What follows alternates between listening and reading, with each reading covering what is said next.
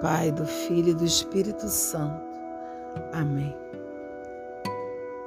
Pentateuco, livro do Gênesis, capítulo 2. Assim foram concluídos o céu e a terra com todo o seu exército. No sétimo dia, Deus terminou todo o seu trabalho. E no sétimo dia, ele descansou de todo o seu trabalho. Deus então abençoou e santificou o sétimo dia, porque foi nesse dia que Deus descansou de todo o seu trabalho como Criador. Essa é a história da criação do céu e da terra. A humanidade é o centro da criação. Quando Deus, nosso Deus, fez a terra e o céu, ainda não havia na terra nenhuma planta do campo, pois no campo ainda não havia brotado nenhuma erva.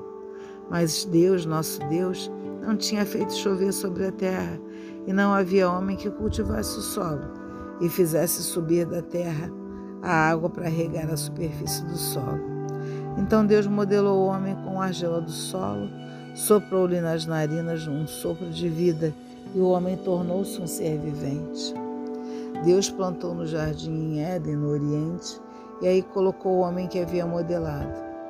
Deus fez brotar do solo toda espécie de árvores formosas de ver e boas de comer. Além disso, colocou a árvore da vida no meio do jardim e também a árvore do conhecimento do bem e do mal. Um rio saía de Éden para regar o jardim, e de lá se dividia em quatro braços. O primeiro chama-se Fisson, é aquele que rodeia toda a terra de Évila, onde existe ouro, e o ouro dessa terra é puro, e nela se encontram também o bidélio e a pedra de ônix. O segundo rio chama-se Geon. Ele rodeia toda a terra de Cush. O terceiro rio chama-se Tigre e corre pelo oriente da Síria. O quarto rio é o Eufrates. Deus tomou o homem e o colocou no jardim de Éden para que o cultivasse e guardasse. E Deus ordenou ao homem: Você pode comer de todas as árvores do jardim, mas não pode comer da árvore do conhecimento, do bem e do mal, porque no dia que dela comer, com certeza você morrerá. Deus disse: Não é bom que o homem esteja sozinho. Vou fazer para ele uma auxiliar que lhe seja semelhante.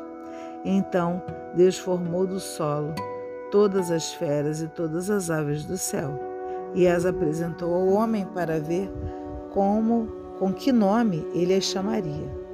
Cada ser vivo levaria o nome que o homem lhe desse.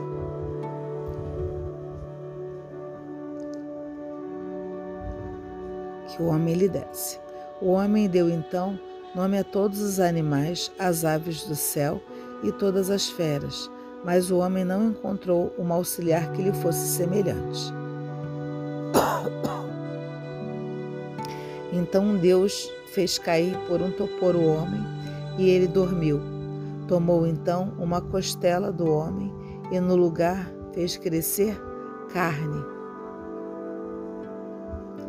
Então, quando Deus disse no versículo 15, retomando, que Deus tomou o homem e colocou no jardim do Éden para que cultivasse e guardasse, e Deus ordenou ao homem naquele momento: Você pode comer de todas as árvores do jardim, mas não pode comer da árvore do conhecimento do bem e do mal, porque no dia que dela comer, com certeza você morrerá.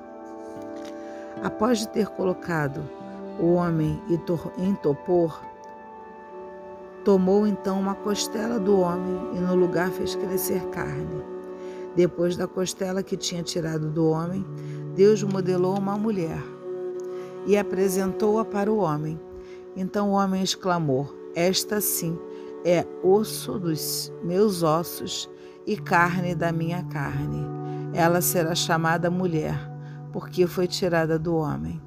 Por isso, um homem deixa seu pai e sua mãe e se une à sua mulher, e eles dois se tornam uma só carne.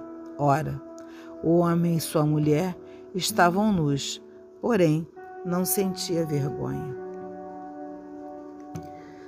nós vemos claramente que aqui, para além da criação, né, de,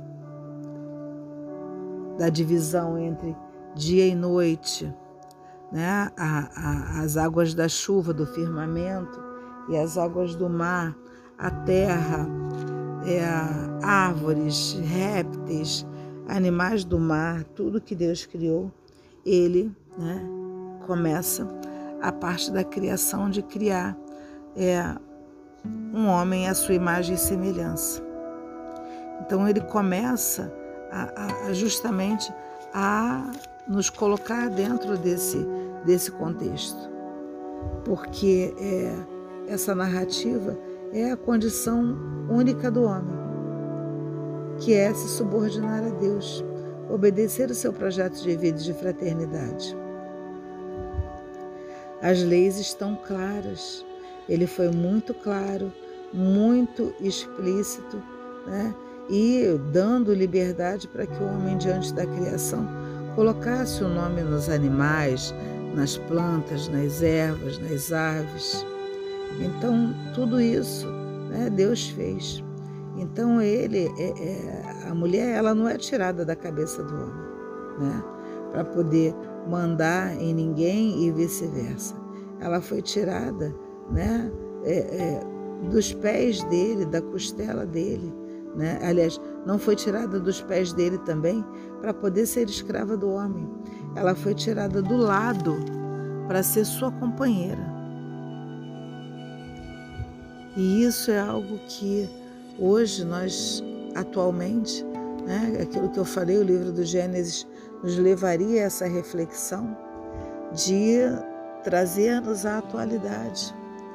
Hoje vimos aí pessoas se degladiando, casais e outros que nem são casais se degladiando, um querendo medir forças com o outro, quando na realidade a criação mostra claramente, diz aqui, não foi tirada da cabeça para ser mandada e nem ela mandar, não foi tirada dos pés para ser escrava, mas foi tirada do lado.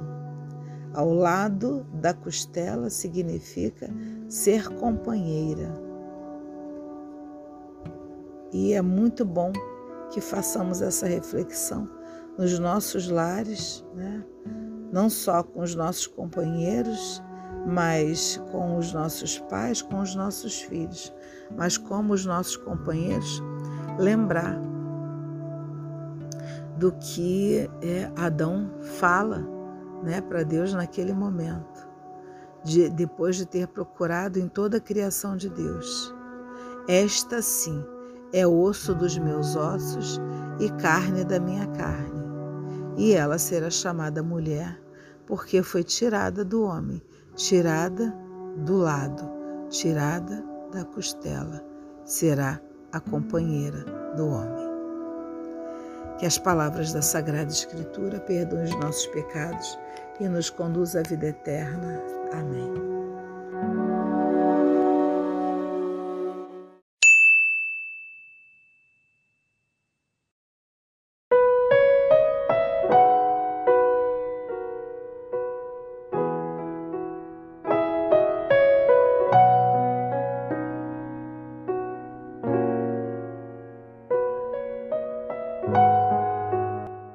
Pelo sinal da Santa Cruz, livra-nos Deus Nosso Senhor dos nossos inimigos. Em nome do Pai, do Filho e do Espírito Santo. Amém. Vinde, Espírito Santo, enchei os corações dos vossos fiéis e acendei neles o fogo do vosso amor. Enviai o vosso Espírito, tudo será criado e renovareis a face da terra. Oremos. Ó Deus que instruíste os corações dos vossos fiéis com a luz do Espírito Santo Fazer que apreciemos corretamente todas as coisas, segundo o mesmo Espírito e gozemos sempre de Sua consolação por Cristo Senhor nosso. Amém. Ah, se a gente conseguisse ver e entender o que Deus tem de planejado para a nossa vida. Porque cada um de nós, Deus sonhou Existem promessas para a nossa vida e nós precisamos nos manter em estado de atenção, em estado de vigília, manter a lamparina acesa. Porque se a gente pudesse imaginar o que Deus está fazendo por nós, a nossa alma viveria quieta em gratidão. Então hoje eu quero alegrar o meu coração. Eu quero ser persistente. Eu quero perseverar em oração e não me preocupar. Não, não me preocupar. Porque tudo está sob o controle de Deus. Tudo, tudo, tudo, tudo. Tudo.